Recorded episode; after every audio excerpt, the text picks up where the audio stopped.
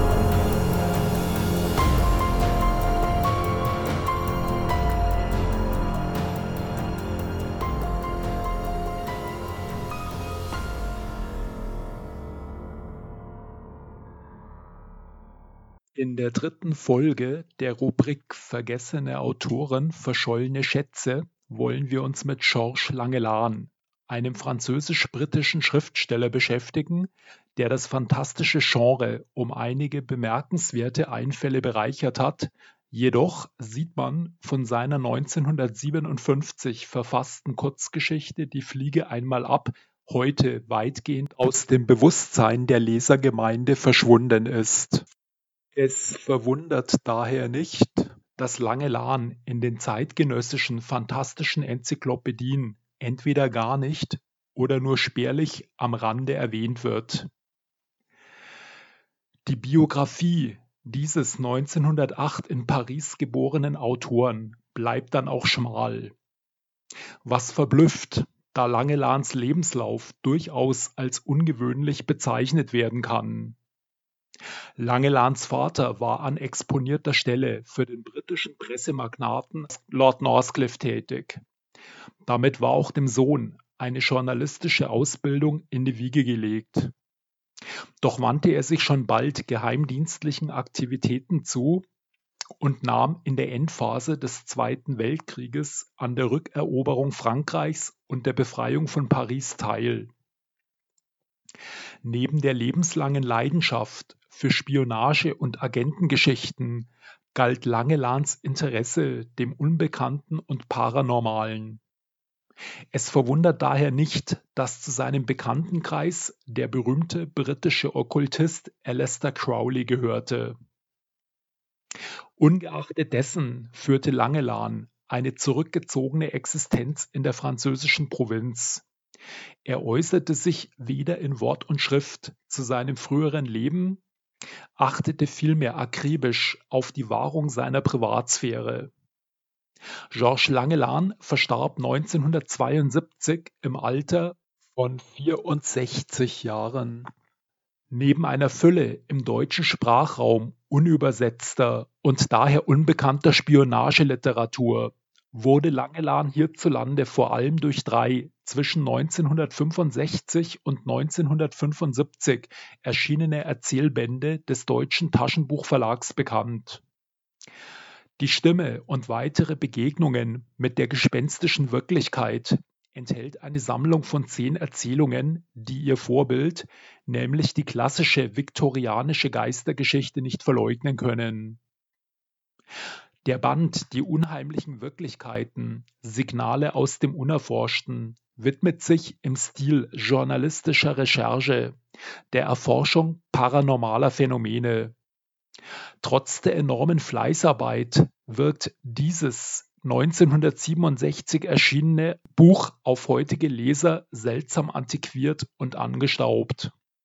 Es war Langelans Schicksal, dass mit Charles Berlitz und Erich von Däniken Anfang der 70er Jahre zwei Autoren die Bühne betraten, die einen besseren Riecher für den Publikumsgeschmack besaßen und daher bis zum heutigen Tage das Monopol für Übersinnliches und Präastronautik innehaben.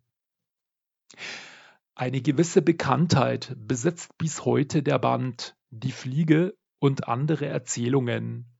eine Sammlung von zehn Kurzgeschichten, die 1965 im Deutschen Taschenbuchverlag erschien. Sie enthält neben der berühmten titelgebenden Geschichte zwei weitere Erzählungen, nämlich Das Mädchen aus Nirgendwo und Denkende Roboter. Erstere wurde 1978 vom deutschen, letztere 1976 vom französischen Fernsehen adaptiert. Beide Verfilmungen genießen bis heute im Internet-Fandom Kultstatus, ohne darüber hinaus einem breiten Publikum bekannt zu sein. Wenden wir uns nun der Fliege zu. Langelans berühmteste Erzählung, die neben fünf Verfilmungen, darunter von Regisseuren wie Kurt Neumann und David Cronenberg, auch die Inspiration seiner Oper des bekannten Filmkomponisten Howard Shaw lieferte. Aufgrund dieser allgemeinen Bekanntheit möchte ich den Inhalt von Die Fliege nur kurz und holzschnittartig zusammenfassen. Der Protagonist Asa Browning erhält einen nächtlichen Anruf seiner Schwägerin Anne, die ihm mitteilt, soeben seinen Bruder ermordet zu haben. Browning besichtigt den Tatort im Beisein der Polizei. Er stellt den Tod seines Bruders Robert fest, während sich Anne in rätselhaftes, undurchdringliches Schweigen hüllt. Der Fortgang der Ereignisse zeigt, dass Robert Browning, ein bedeutender Wissenschaftler, mit geheimen Regierungsexperimenten befasst war Deren Ziel war die Konstruktion eines sogenannten Apparates für Desintegration und Übertragung. In der heutigen modernen Science-Fiction weniger holprig als Transmitter, Beamer oder Farcaster-Portal bekannt.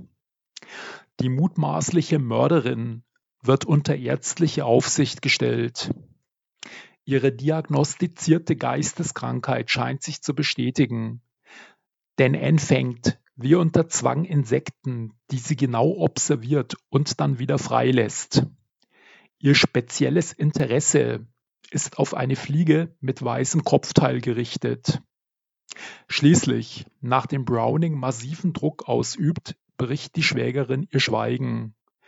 Die Experimente des Bruders waren erfolgreich. Ihm war nicht nur die Teleportation toter Materie und lebender Tiere gelungen, er selbst hatte sich erfolgreich von Ort zu Ort übertragen, wurde jedoch bei seiner Rückkehr Opfer einer verhängnisvollen Fehlfunktion. So vermischte sich seine körperliche Materie bei der Reintegration mit einer zufällig in der Kabine umherschwirrenden Fliege. Trotz größter Anstrengungen gelingt es beiden Eheleuten nicht, den Prozess umzukehren. Als letzter Ausweg bleibt nur der Freitod bei dem Anne ihrem körperlich gehandicapten Mann behilflich ist. Sie schließt mit den Worten Meine Aufgabe zu verrichten war nicht schwer, denn es war nicht mein Mann, sondern ein Ungeheuer, das ich zu töten hatte. Bob war schon tot. Ich führte nur noch seinen letzten Willen aus. Die Erzählung endet mit dem Selbstmord der Schwägerin und der Tötung einer Fliege, deren auffallend weiße Färbung unverwechselbar an ein menschliches Kopfteil erinnert.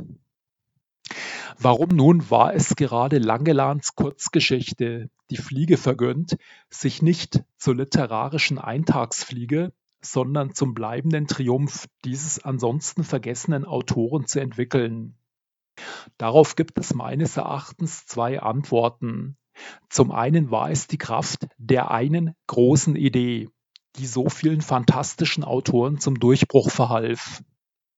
Als Mary Shelley vor fast 200 Jahren ihren Roman Frankenstein schrieb, war dies nicht nur die Geburtsstunde der modernen Science-Fiction-Literatur, vielmehr stellte sie die eine und entscheidende Frage nach Legitimation, Flucht und Verantwortung der modernen Naturwissenschaft.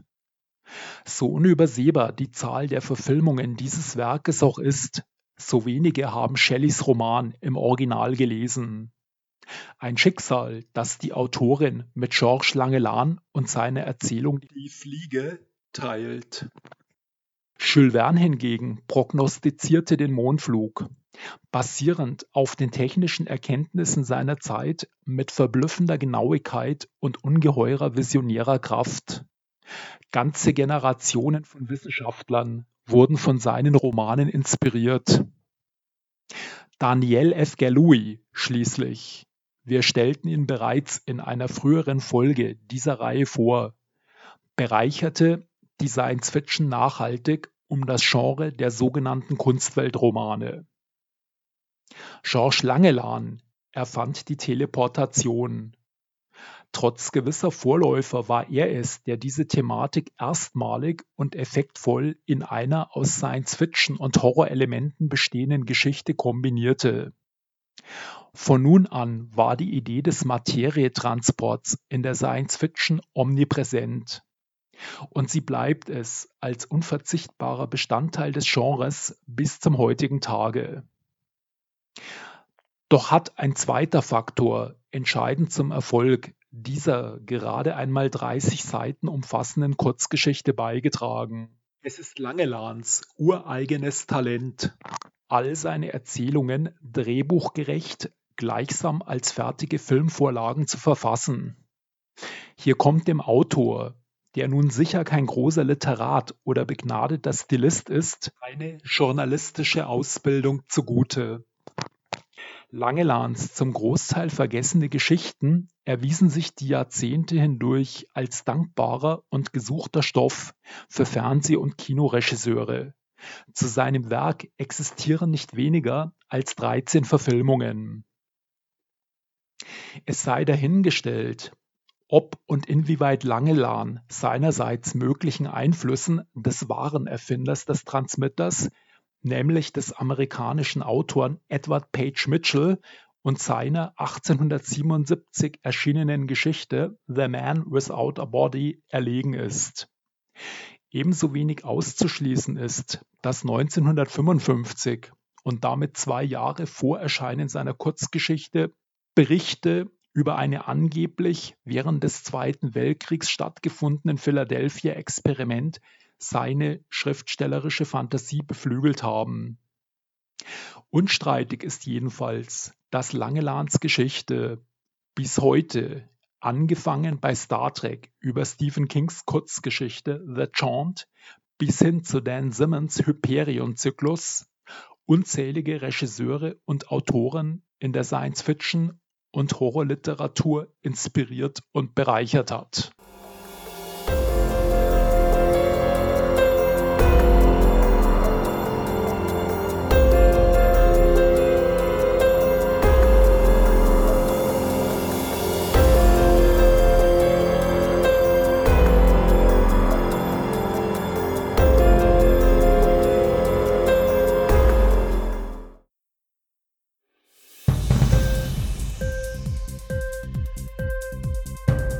dir die Sendung gefallen? Literatur pur, ja, das sind wir. Natürlich auch als Podcast. Hier kannst du unsere Podcasts hören. Anchor, Spotify, Apple Podcast, iTunes, Google Podcasts, radio.de und viele andere mehr.